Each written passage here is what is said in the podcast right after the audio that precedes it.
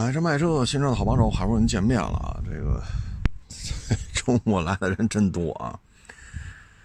嗯，一八年跟我这儿买红杉的网友啊，包括跟我这儿买八缸霸道的网友啊，包括之前开 LS 三五零不满意找我换霸道的网友啊，还有在我这儿买过车卖过车的啊。哎呦！这这真是够热闹的啊！反正每天接触这么多人啊，也挺有意思啊。因为你能了解到各行各业的这个现状啊，因为都不是一个行业的嘛，所以没有什么这个那个，没有竞争关系啊。所以有人也能了解到很多其他行业的事儿啊。在我看来呢，这也是一个修行的过程啊，不是说天天。这螺丝动没动啊？啊，这不没过期啊？有时候生活也不是说二手车就是全部了啊，还有一些学习的一些挺有意思的事儿。嗯，先说这个 G 叉四六零啊，G 叉四六零呢上不了北京牌了啊，它没有国六这个排放。嗯，所以这车呢，对于北京的消费者来讲呢，你要买，嗯，按照今天的这个政策，你只能去买二手的了。嗯，港里的呢都是国五的，啊，至于说将来说有没有国六这个排放的 G 叉四六零呢，这咱也不好说，啊，这事儿咱说的不算。嗯，还有一个呢，就是 G 叉四六零这个车系，将来大概率事件是没有下一代车型了。因为下一代霸道叫 LC 幺八零，小道消息呢是二点五四缸加混动电四驱，小道消息啊是这个，然后 eCVT 啊装的是 eCVT 啊，你这个动力系统，你跟现在这个四点六 V 八啊，你跟现在这个差距有点大啊。当然了，还有一种可能性就是它还会出 G 叉，但是呢。会把 LS 五七零上边将来不是换装三点五 T 嘛？它有可能把三点五 T 装在这个霸道上，然后挂零指标啊。所以将来的 G 叉系列呢，肯定就不会有大八缸了，这个百分之九十九已经确认了啊。因为陆巡都放弃四六和五七了啊，所以呢，将来的 G 叉系列如果这个车系还保留啊，因为现在风言风语呢说 G 叉系列就不要了。就雷克萨斯就不不再生产了这个车系了啊，就说它还能保留的话，就是两种可能性，一个呢就二点五混动啊，就现在 RAV4 啊，威尔法、埃尔法就那套东西，还有一个呢就是三点五 T 装在这个车上，就还是霸道的底盘啊，然后挂一零指标，嗯，大概这么一情况吧。但是我们首先得看这个车系凌志还愿不愿意保留，如果他不愿意保留。那我也没办法，那就只能买二手的了啊。所以这个车系你要喜欢呢，你只能找二手的。如果有品相好的，就赶紧拿下吧。将来的事情谁也不好说啊，谁谁谁谁也不好说啊。第一，是否保留 G 叉这个车系；第二，是2.5四缸还是 3.5T；第三，它是否有国六。这一环套一环，那 所以四六的概率。几乎为零了，就下一代车型还装四六啊，几乎为零了这概率，所以您就找找吧，啊，有 G 叉四六零就赶紧得着吧。这车呀，就是典型的一个案例，就是什么呢？新车都觉着这不好那不好啊，这么大点一车卖这么老贵，啊，都觉得不值，啊，看不出好来，啊，反正这车特别难卖，它跟陆巡五七啊、霸道四点零啊。嗯它跟这个相比，它太难卖了，啊，这个主要就是摆在一块儿没法看，就 G 叉四六零和陆巡，或者 G 叉四六零和雷克萨斯五七零放一块儿，太小，然后跟霸道放一块儿吧，一边大，啊，它还没有后挂，还没有大油箱，就外形上你说那么威猛的那种感觉吧，它就一个底挂，你这事儿就气势上就差了点啊，特别是背影。但是接触过这车的人呢，都知道这是一好东西，啊，大八缸，动力更加的从容，啊，甚至于有些过剩，啊，就喜欢这种大排自吸，然后动力过剩的感觉。那如果你喜欢这种感觉，这台车就很适合你。再一个呢，隔音很好，这车啊，马克音响一开开，这是任何一个版本的4.0霸道或者3.5的霸道都无法提供的那种感觉。只有这个能能提供，啊，只有它能才能找着这种这种享受，啊，这种享受。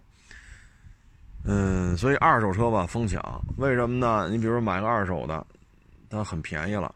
特别是一一年、一二年的上一就上一波的那个那个模样外形的啊，你要现在纺锤型的呢，能上北京牌的，基本都是一九年的，基本上啊，不能说绝对，基本都是一九年才上北京牌的啊，一八年下半年呢可能也有啊，今年呢也有，就是去年开的发票，今年上的牌也有，但主要就是以一九年上牌为主。那这车呢，现在低配新车港里边九十多，二零款的。啊，加购置税肯定过一百了。那您这二手的怎么聊啊？你要是一九年的，反正价都不低啊。但是它确实有它的特点啊，主要呢车型没有那么大啊，尤其是像北京这种路况，你说弄一途乐啊，弄一个五七啊，这大体格子，你说你这个停车位都是个事儿啊。你这停车位它它两边都顶死了。如果旁边也是大车的话，那你也下不去车，开不开车门啊？但是霸道呢，它小一圈所以呢，这个像北京这种路路面上开吧，它没有那么笨。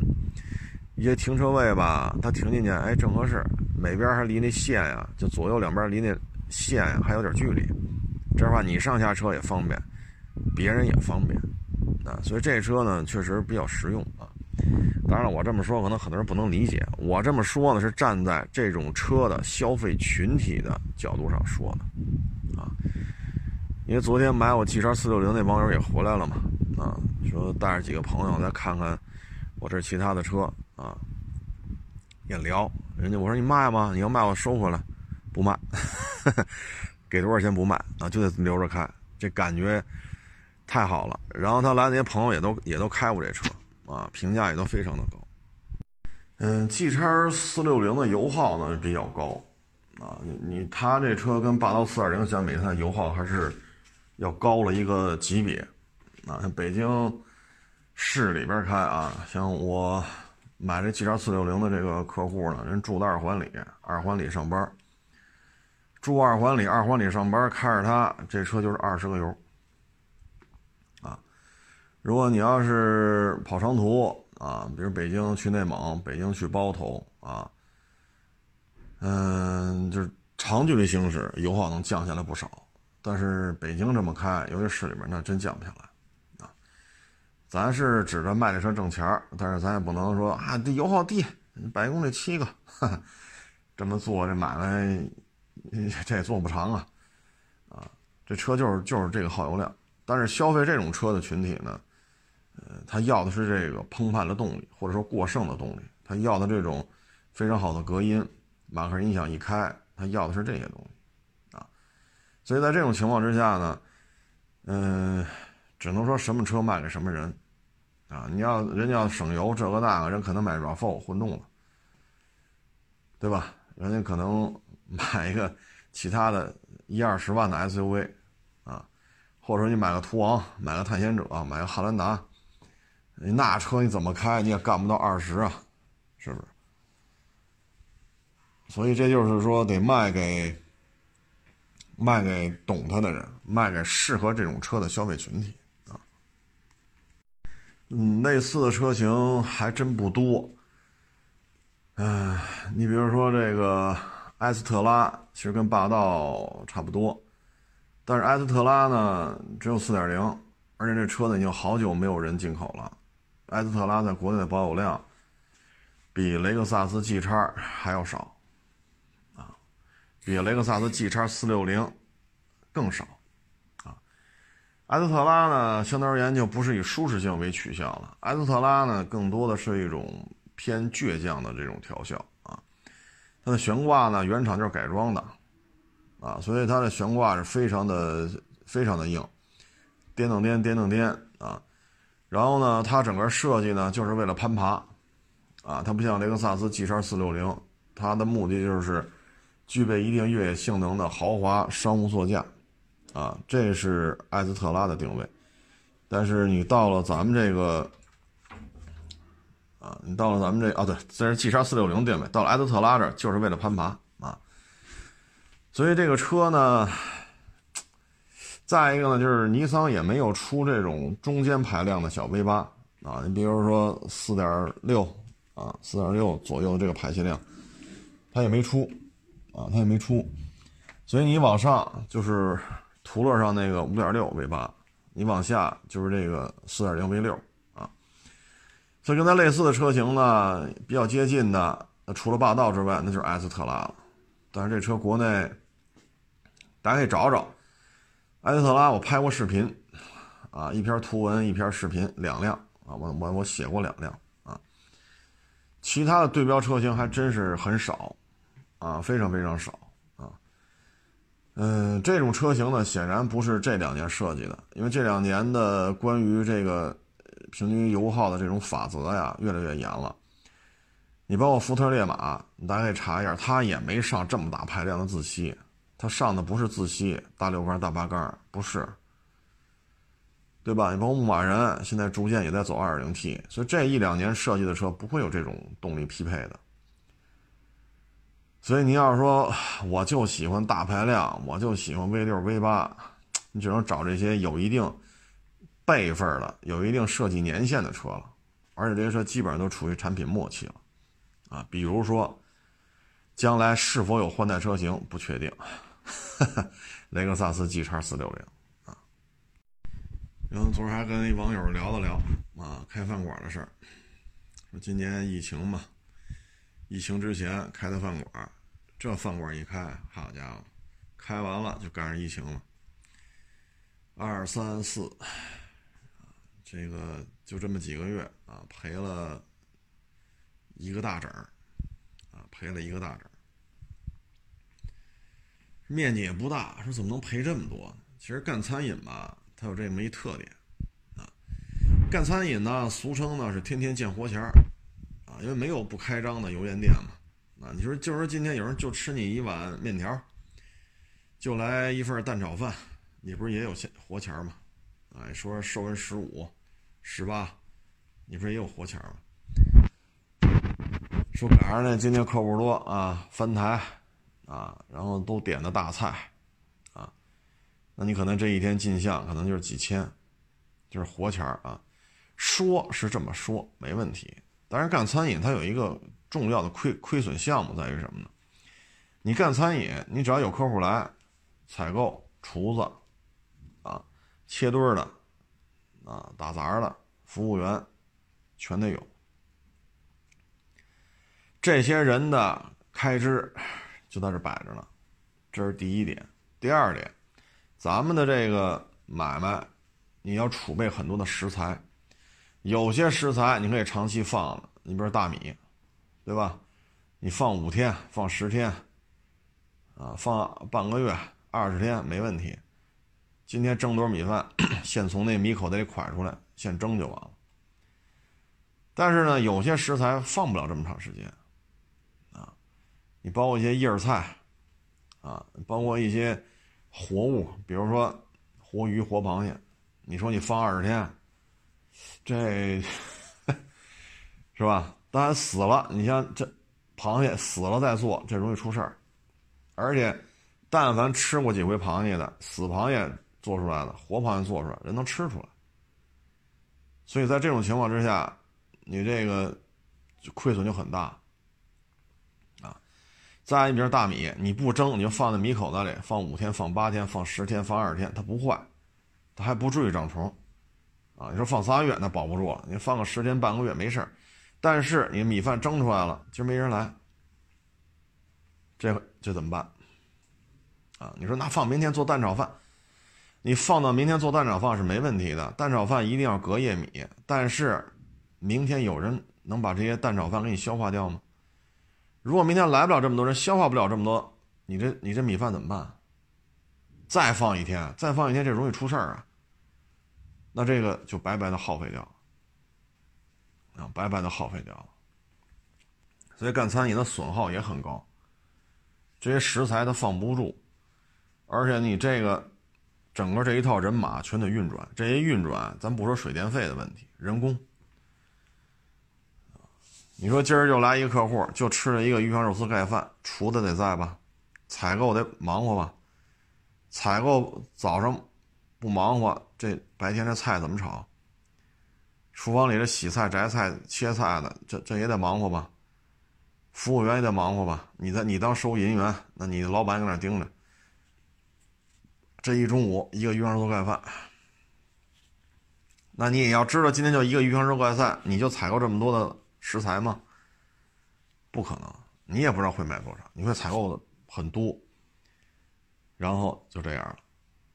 啊，那话说回来，我要知道今天说我这饭店开了，中午就来了俩鱼香肉丝盖饭，六碗面条，那我还就不开了。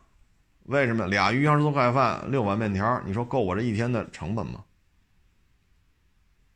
对吧？你说伙计就雇了五六个，你说成本够吗？成本都不够。啊，所以这是有它的麻烦的问题，啊，有它麻烦的。所以有些事儿，哎。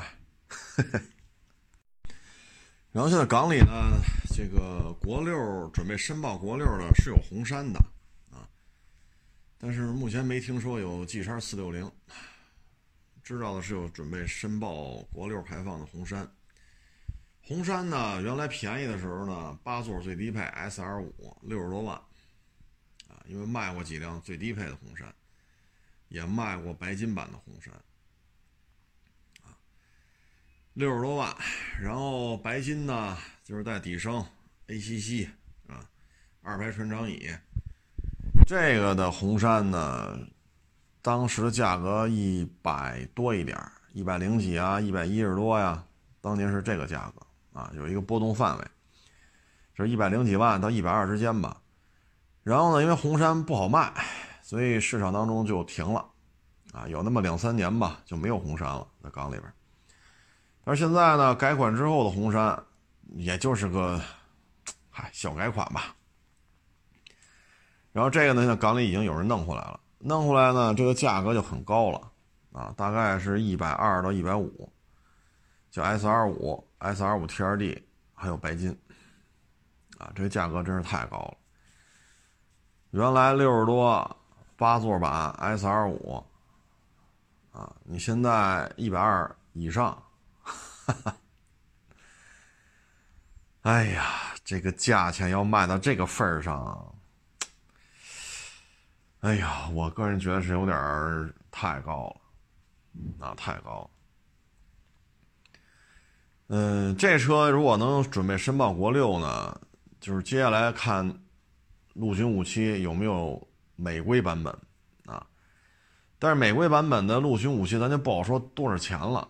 啊，为什么呢？你看红山在 American 起价四万刀，陆巡在 American 起价八万刀，这价格差太多了。所以说，美规陆巡五七如果能弄过来是国六的话，哎，这得卖多少钱呢？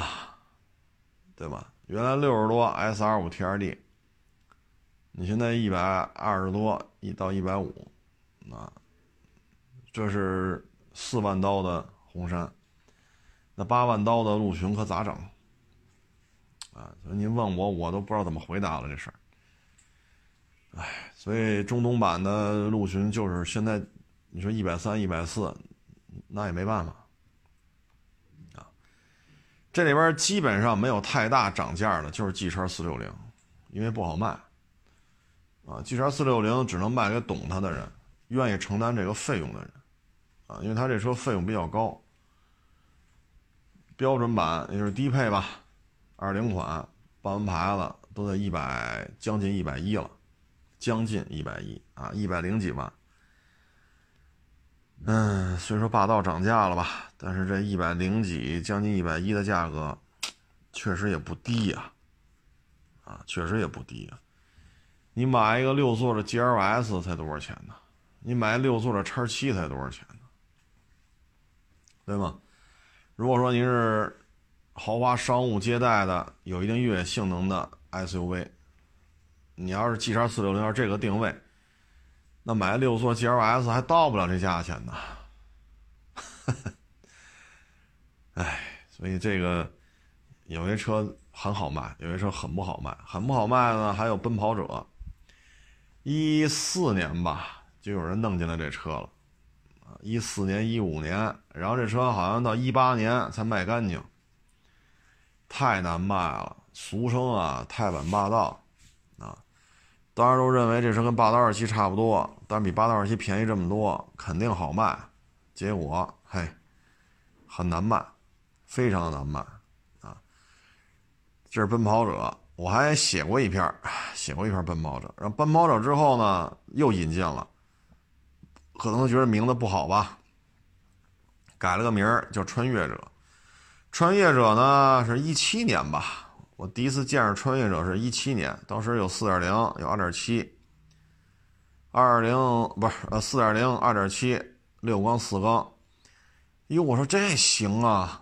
啊，这这颜值也挺好看，啊，居然还有四点零六缸机了，结果也不好卖，啊，穿越者还是不好卖。你以北京为例，穿越者、奔跑者，你都 很难见着，咱不能说没有啊，很难见着。然后你说价格，你说涨点吗？也涨了。它之前吧，春节前那会儿，穿越者二七最低配。二十六万多一点现在基本上都三十往上了，啊，涨了一点但是就是不认，就是不认，所以你是一点招没有，啊，所以港里边有些车呢，就真的是很难卖，有些车呢就很好卖，啊，哎呀，这个真是没地儿说理去。啊你看，你说是丰田的带大梁的，是吧？原装进口的，这应该好卖啊。它就有那不好卖，红山 G 叉四六零、奔跑者、穿越者，你说这些哪个不是丰田的车？哪个不带大梁？这一点招没有，哎，齁难卖，齁难卖的啊。嗯，所以港里边也有一些老了不疼，旧就不爱了。啊，三菱那也是劲畅，啊，八 AT 三点零，啊，细长条尾灯，啊，当时卖到三十一帽，啊，现在港里边甩货甩到二十一二，那全涨吧？嘿，就这卖不动，啊，一九年春节的时候就甩到二十四了，卖不动，啊，到现在呢还往下甩，还是卖不动，啊，所以这事儿吧。这有些车啊，真是 生不逢时啊，咱只能这么说了。嗯，昨天说了说天津啊，这个说到港口，想起这事儿，很多网友跟我说天津这个狗不理包子的事儿。狗不理包子呀，我最早吃应该是八十年代末啊，还很小的时候去天津吃那狗不理啊，就人山人海啊。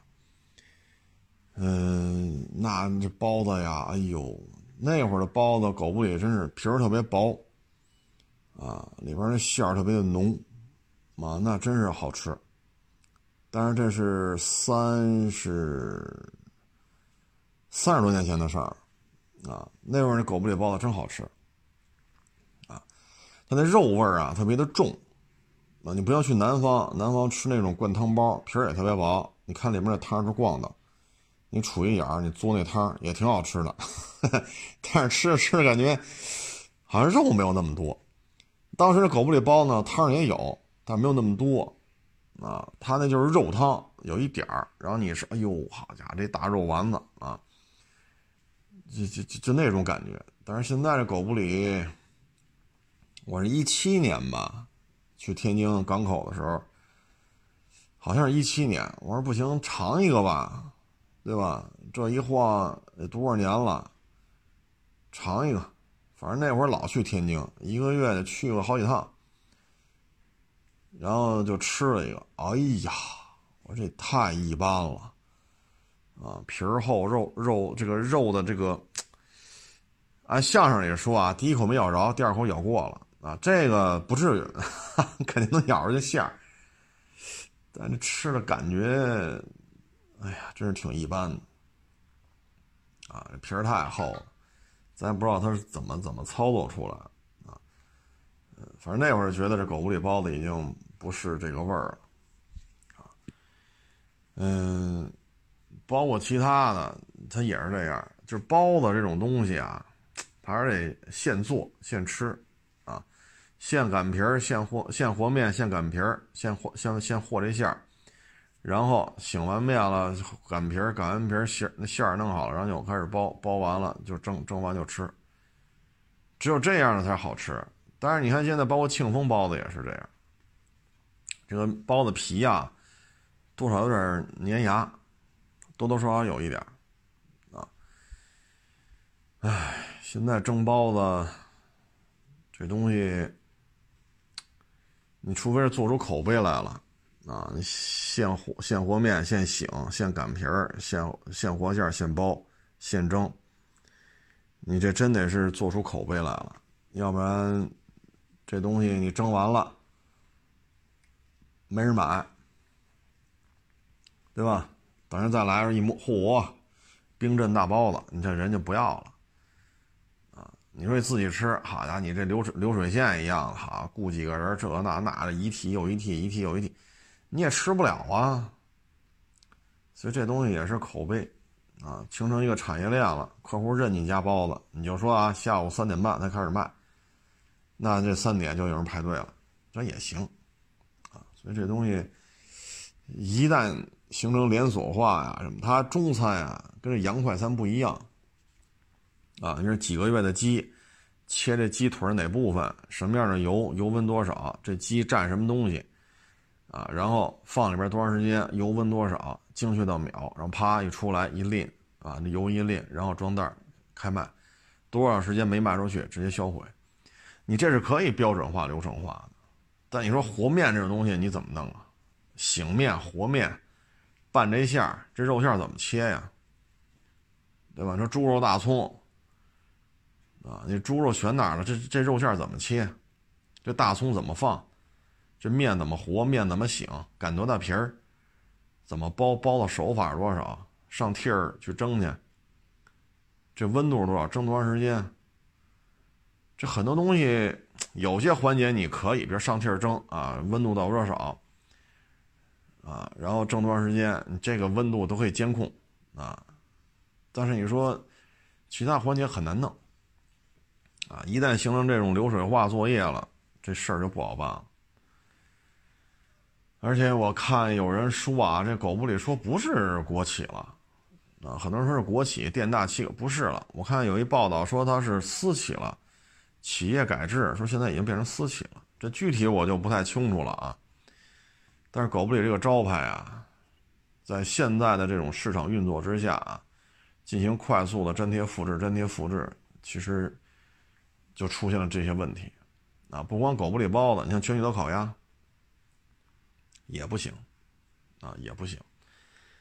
你说卖的贵吗？其他烤鸭店也不便宜啊。你说大董，你说那烤鸭便宜吗？也不便宜。啊，现在你就找一个一般的馆子点一只烤鸭，一百多块钱，这就算便宜了。烤一只，一百来块钱的就已经很便宜了，啊，基本都二三百块钱烤一只。所以说全聚德贵吗？整个这烤鸭价格都上来了。但是就到全聚德，就普遍反应就不好，啊，普遍反应就是不好。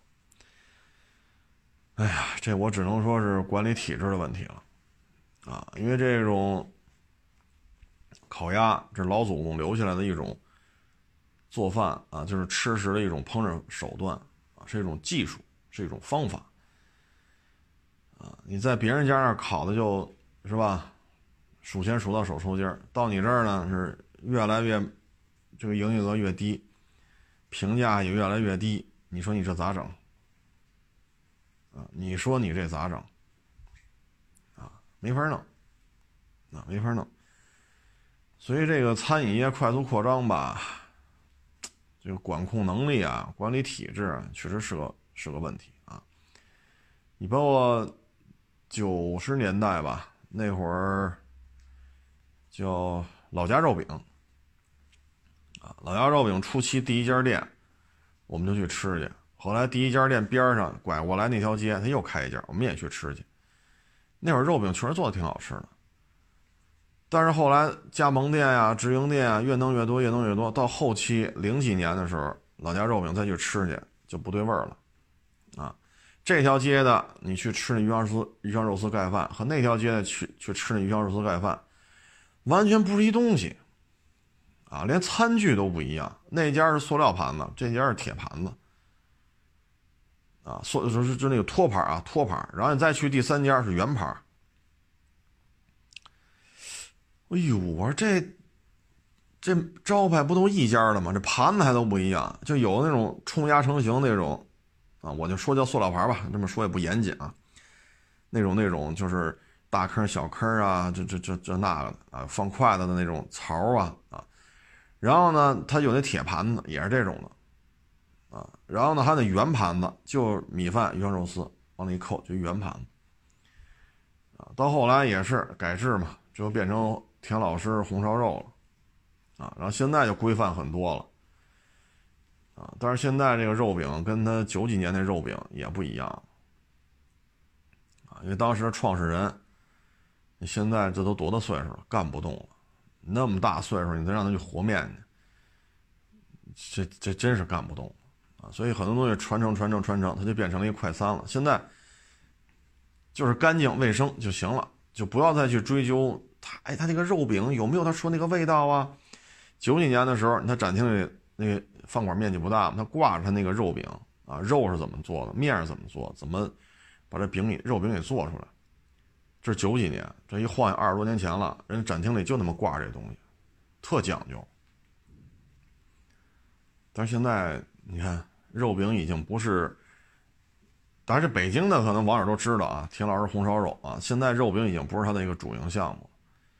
现在你说什么好吃什么不好吃，就是干净卫生就行了，你也没有太多的诉求了，就是干净卫生就行了。啊，你比马路边那个骑三轮卖盒饭的比那强，那你说还能说点啥？啊现在都是这种中央厨房，然后一袋一袋真空包装拉过来，往放那个分店，搁店面一放，保鲜冷冻。然后你说点鱼鱼香肉丝盖饭，他把那一袋弄出来，就这一份啪一加热，然后放上一扣，起货。那现在就是这么简单了，所以你再去要求他，你这个那那这，不现实了。你看现在他也不说他肉饼这个那个了。为什么呢？就是原来咱们聊过这种餐饮业啊，有些吃食一旦进入了快速扩张啊，快速复制，你没法弄，你没法弄。你把我家里有一个亲戚，人家就是烙烧饼，就是手艺高啊。春节看人家上人家一看，嚯家伙，这是这烧饼烙的，哎呀！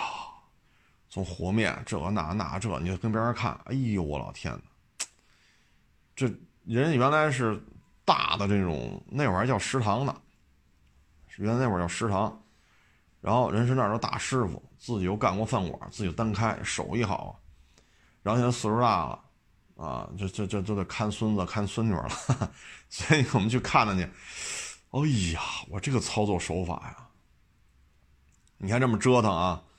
这么大体力活你这一烧饼你卖多少钱？你烧饼卖不过肉饼吧？对吧？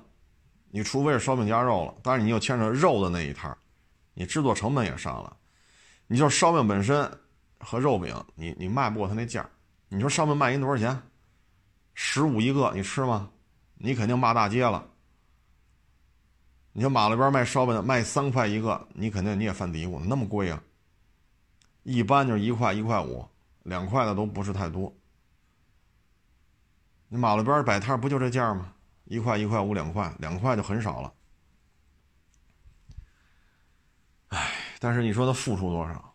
你就你就边上看着，我特别对这个我特别感兴趣，我就愿意看。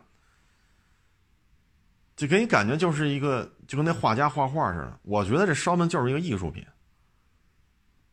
这么多环节，人每一个环节都非常的娴熟，每一个环节的尺寸拿捏的正合适，非常的娴熟。你看人家烙烧饼就行，就行云流水一般。然后出吃吧，好家伙一吃，嗯，真他妈香！但你要说，比如让人这个这老爷子说，咱咱咱开家连锁店，北京干家十家店、二十家店，他就说今年没这么大岁数，他就说今年三十五。他干得了吗？那他们得活多少面呢？那胳膊脱臼了，他也活不出来啊。所以有些事情现在就是也不能太那什么了，就是干净卫生，也不算太贵，吃了就完了。但是你说到了全聚德这个，全聚德你吃一道烤鸭，他现在也不可能卖你十八块钱呢，对吧？他也不可能卖你二十二十二。他卖不了这价钱，好几百，对吧？因为烤鸭，你去路边随便找找一个烤鸭店，他也不可能十八块钱。但是你吃个盖饭，那不就十八二十吗？二十一、二十二，也就这样了。啊，所以那你的我你收的我钱多，我肯定要求就多，这是不是很正常？你收的我钱多，我自然要求就高。我吃一只烤鸭，他点俩菜，再喝点好，你收我七百。人家来一个十八块钱的盖饭，啊，我来一碗那个酸梅汤，我都不挑你啊。说一共二十，那酸梅汤是不是现熬的，还是拿那料冲出来？我都不挑你这问题。为什么？你一共我才收才收我二十。坐在你这个干净的饭堂里边，空调吹着，干干净净的，凉凉快快的，吃完了还有餐巾纸，一洗手一擦脸，餐巾纸一擦，二十，我觉得值啊。我不管你的酸梅汤是不是熬出来的，我看见你拿那个那个那种颗粒状的东西拿水跟那冲，我都认为没问题。为什么？我一共才掏二十，我觉得就值啊。冲完了之后冰箱里一放，拿出来是冰镇的，挺好。但是烤鸭不可能这么卖啊，所以满意度就是不高。唉，所以干餐饮这个很多东西，你说传承传承。它也很难传承，啊，因为我们家旁边三站地吧，也有那个外地来的小伙子跟着北京的一个老师傅学学这烙烧饼。后来老师傅岁数大了，干不了了，动不了了，然后呢，他就从老师傅那儿就离开了，然后就单独干。现在人就是就这么烙，买卖可火了，啊，买卖可火了，都雇了人了，啊，烙烧饼。但是你说来吧，这给你投资啊，开的十家连锁店，这就废了，啊，这就废了。哎，包子也是，烤鸭也是，烧饼也是，啊，包括刚才说那肉饼，啊，都是这样。所以餐饮业快速复制、快速扩张，它可能啊，只适合洋快餐，因为就是炸，就是炸，炸鸡腿儿。炸薯条，对吗？炸那肉片子，你汉堡包就两块面包嘛，菜叶子抹点酱，一大片肉往里一夹，完事儿，可以标准化，可以标准化。但你说和馅儿的，和面的，要擀这皮儿，啊，你包括你这个烙这烧饼，你说你机器人操作，我相信有这个科技水平，能让机器人跟这烙烧饼。但那你跟这老师傅弄出来了，这味道不一样，啊，味道不一样，因为有太多的环节了。这个环节可能加了百分之五，那下一环节他手里有点量，哎，手里边他有量，他就往回收百分之五。那再下一环节可能加了百分之三，那再下一环节往回收百分之二，他最终让你保持一个标准状态。因为烙烧饼很多环节，啊，那机器人也不行啊。啊他没有那么多应变能力啊！你定好了就是就是这样，啊，你包括这醒面也是，时间长了时间短了，面是什么样的？面也有种类上的变化调整，温度也不一样，你醒的时间也不一样，这完全是凭经验，啊！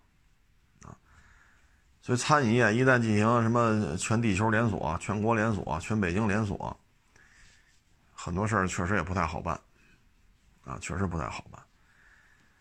要么就像现在北京地区啊，比其他城市我不知道了。北京地区像田老师田老师红烧肉，就这个，这就算是一个转型比较成功的。啊，早期一家店，后来两家店，然后又开了几家店，那时候肉饼还都挺好的。到后来，过了十年左右，这基本上就是有点儿，啊，然后再造一个品牌，啊，再造一个品牌，唉，所以这也是一代人了啊，因为这么多年了嘛，二十多年了，这应该也不是这，这也是两代人了，相当于。啊，所以他也需要适应，需要去改变。但是像全聚德不是像那个狗不理这个九十八块钱十六个包子，哎呦，这是不是有点儿？反正也能理解啊，因为你开到王府井了，那儿房租，我说天价也不为过，是吧？所以价格高，但是价格高味儿得好啊，对吧？味儿得好。但是现在味儿感觉也一般，趁着这个品牌还在吧，还能有一些剩余价值，啊，将来这个剩余价值榨干了也就完了。你像奔驰，整一堆什么一点三、一点五，是吧？你看人家奥迪 Q 三、宝马叉一，人好歹一点四、一点五。啊你像这奔驰 E 是 1.5，A 六、宝马五，这好歹是2.0，对吧？都是挂涡轮，但好歹是排量大。那你奔驰这么干呢？它也得消耗它的品牌，啊，但是呢，它后边有很多强化的东西在推出。你比如大迈巴赫，啊，你比如奔驰大 G，啊，它有它的一些不断的这种新的就很昂贵的东西，依然在这儿。撑得住它这个豪华车的这个品牌价值。迈巴赫现在还是加价，奔驰大 G 就甭问了，那不是加几万了，那加几十万了。所以它上面高端还有一个能撑得住的，啊，所以底下会走量的时候会出一些，哎呀，透支品牌的一些消耗型的这种车型，但是走量啊，它挣钱呀，对吧？啊，但是餐饮业这么消耗。反正今年餐饮业确实也不好干，啊，就这么折腾吧，这么折腾来折腾去，折腾到最后，对吧？这东西只能是最终倒霉的，就是咱们中华民族的一个饮食的一个品牌啊，就这么折腾来折腾去，就会被消耗掉了，被人反感，到最后就被人反感，被人遗忘。咱不说这个了啊，咱说说那房子，也是昨天网友给我发一链接啊，我一看也挺有意思，就是一个算是一个炒房的一个这么一位，呃，他应该是武汉的啊，他说他是武汉的那篇文章里啊，他在武汉、上海、深圳买房，啊，多地置业，全都挣了大钱了啊，按他那说法呢，就是两万多买的，现在七万多。啊，或者说一万多买的，现在四万多，那全挣了，对吧？那不是翻一翻的问题了，哈哈，资产这个打了滚的往上翻呐！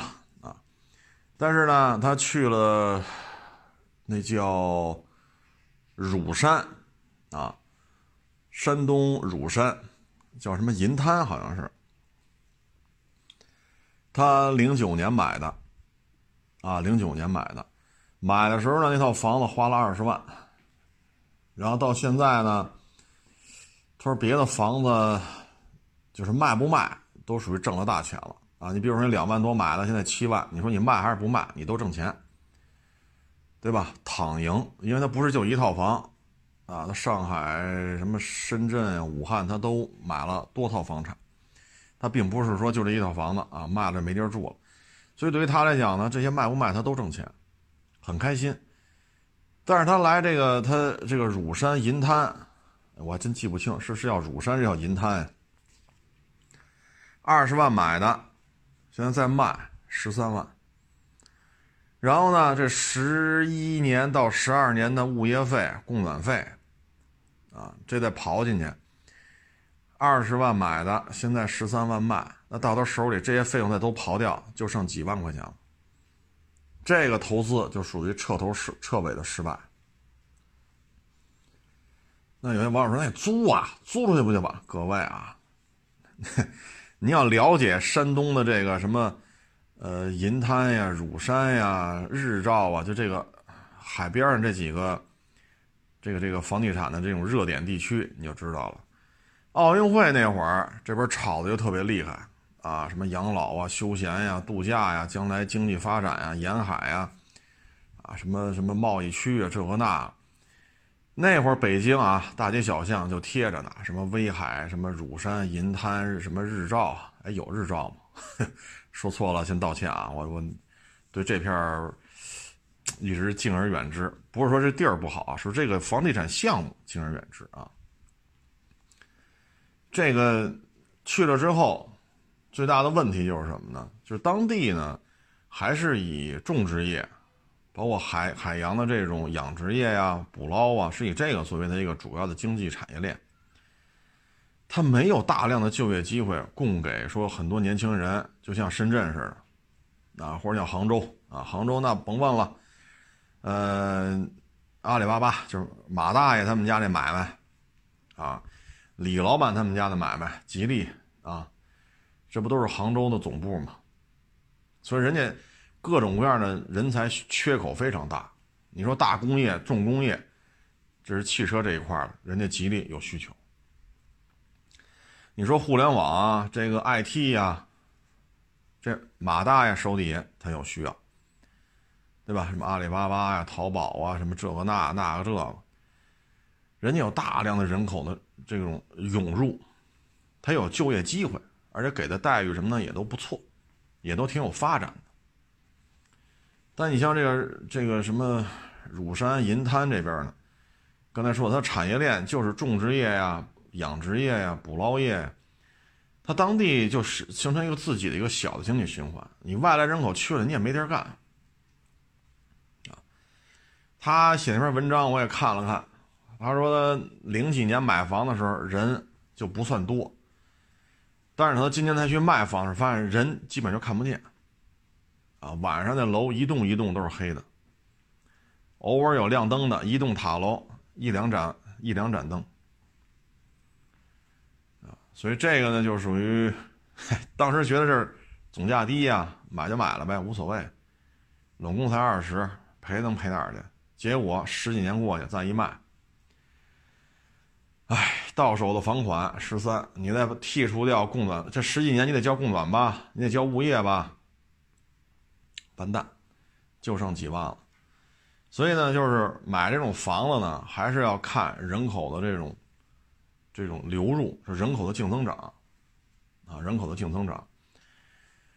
嗯，还有一个链接啊，写的也挺好的，就是东三省人口净流出啊，每年几十万，就人口净流出。嗯。加上这，在你加上新生儿统计呢，就是东三省新生儿的这种出生率也是垫底的，人口流出反而是前三名，新生儿净增长数是倒数后三名，那你就能明白了，为什么阜新呀、鹤岗啊，几万块钱买套楼房啊，五六十平米、六七十平米，几万就能弄一套。当然了，肯定不是市中心啊，但是他能买着。你像北京几万，那就是一平，到人那儿一套，它都是有原因的。你包括鹤岗，人口净流出本身就是一个百十来万人的城市，连续多少年了，人口净减少、净减少、净减少，它不是净增长。为什么新生儿说出生率还这么低呢？就是很多东三省的这些年轻人适龄人口，他呢？去其他地方去打拼，去上班也好，去创业也好，他们该生还得生，生一个生两个，但是他这个就生在别的地方了，他不回东三省工作，他不回这创业，他生孩子他肯定也也就当地了，啊，所以在这种情况之下，你东三省的房价怎么撑得住？啊，这个怎么说呢？原因就比较复杂了。啊，昨天咱也说了说比亚迪，比亚迪能起家，就是当时倒腾电池的时候，不是被日本的那个那个企业所这个那个嘛，啊，后来比亚迪自己干，缺钱。当时在深圳那属地的那个地方长官就担保嘛，给他弄的钱。你说非亲非故，对吗？我就保我这副处到正处，正处到这个副厅，副厅到正厅，我保我这仕途就完了。你死不死跟我有什么关系？是不是？但是人觉得你这个小伙子说的这东西是有发展的这种这种可能性的，而且它有一定客观规律。哎，那这事儿不错，那就干吧。人家出面担保让银行给你贷款，人就干去了。你看现在比亚迪了不得了，现在比亚迪的芯片半导体也了不得了，现在跟华为合着干，搭帮干。你说你这你这到什么什么量级了？这个，现在你说华为，你说是个民企私企也好，现在华为已经成中国的这个名片了。啊你说是国之重器，可能这话有点过啊，但是华为现在这个地位，它它央企都比不了了。现在比亚迪在芯片半导体方面跟华为就能合着干了，那你比亚迪将来发展空间这就不可想象了。咱就不说你倒腾电动车的事儿了，咱也不说你倒腾刀片电池，对吧？咱也不不说那个了，说这个采购你电池那些采，咱不说那个了。就这跟华为合着干，弄这半导体芯片，就这个产业的产值、未来的发展空间，这就不可想象了。这事儿，因为现在华为已经不是一个说任正非、任任任任正非、任大爷自己的买卖，不是了，这是国之重器。当然这话有点过啊。那他起家，你说能离开人深圳那个当地就是那个行政长官的支持吗？可是这种事儿，你你在其他地方也看不着。啊，你包括马云，你包括李书福，你说这些人创业，江浙沪、江浙沪，包括大湾区，他有些这种氛围在这儿而这个氛围，首先他是全国的精英都往那儿跑，啊，尤其是干一些产业的东西啊，干一些产业的东西，他都往那儿跑，这个是。其他地区所没有的。现在东三省，我觉得种植业这是一方面。首先，那是一个农业的一个基地型的这么一个地位。再一个，大工业、重工业、劳动密集型。现在除了石油、煤炭、钢铁，除了这几个之外，因为石油啊、煤炭呀，这都是老祖宗留下来的。钢铁呢，是跟这个矿也是老祖宗留下来的，对吧？那其他的，你说大工业、重工业、科技创新跟这沾边的，要么造军舰的，这是在大连；要么造飞机的，叫沈霍一嘛，人家说苏霍一，管叫沈霍一；要么就那直升机，哈飞那直升机，哈飞哈飞嘛，啊，那边也有一些飞机项目，然后就是沈飞，然后就是铁西工厂。出各种轿车 SUV，然后就是长春啊，奥迪系和大众系啊，包括什么奔腾啊，什么红旗，整个东三省你看啊，这种大工业、重工业很少啊，很少。但是人口基数又这么大，所以你留给这个就业、创业的机会确实少。所以现在就是大连啊。大连整个东三省唯一的出海口，要旅游有旅游的资源，啊，要重工业人家也有造船业，啊，养殖业呀，海洋海洋的这个捕捞，啊，包括整个东三省的都愿意去大连买套房，啊，因为挨着海嘛，所以这个东三省这确实，这这个现状确实比较尴尬啊。嗯，说到这儿呢，正好今天还来了一小伙子，啊，他是这个，嗯，嗨，就说这就说他那个腰啊，咱不说他那车了，说这腰，他呀是做这个设计的，就是那种房屋设计啊，房屋设计呢？房屋设计啊，他长时间画图啊。你去现场量完图了，回来得画。这一画呢，可能吃吃完早饭，到了单位就开始画，再出去那就是吃中午饭，吃完中午回来接着画，画到晚上，晚上回来家还画，一直画到睡觉。高强度的工作，他的腰椎啊就容易受到一些损伤。所以呢，我说您这个腰啊，本来是说车的事儿啊，最后说到腰了。就是说，你像我现在伏案工作的时间也很长。你比如晚上回家，大量的问题咨询这个咨询那个啊，包括什么什么微博啊，什么小视频平台啊，什么这个那很多问问题，你都得给人回。长时间的在这儿坐在那儿，包括这个录节目、上传呀，这个这个那个呀啊，就是我给他建议就是什么呢？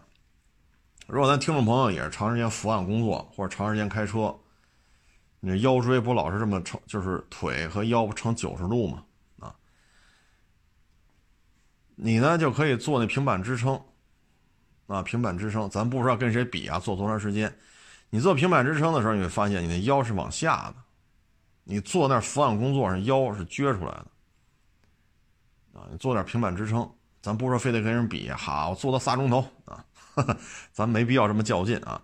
你做点平板支撑，腰是往地往地下垂，往地面上一个弧形，这块是反方向的，跟你伏案工作时候是反方向的。再一个，你挨着那个墙，谁家不都有墙吗？你站在墙根儿，脚跟挨着墙，后脑勺挨着墙，屁股呢尽量不挨着墙。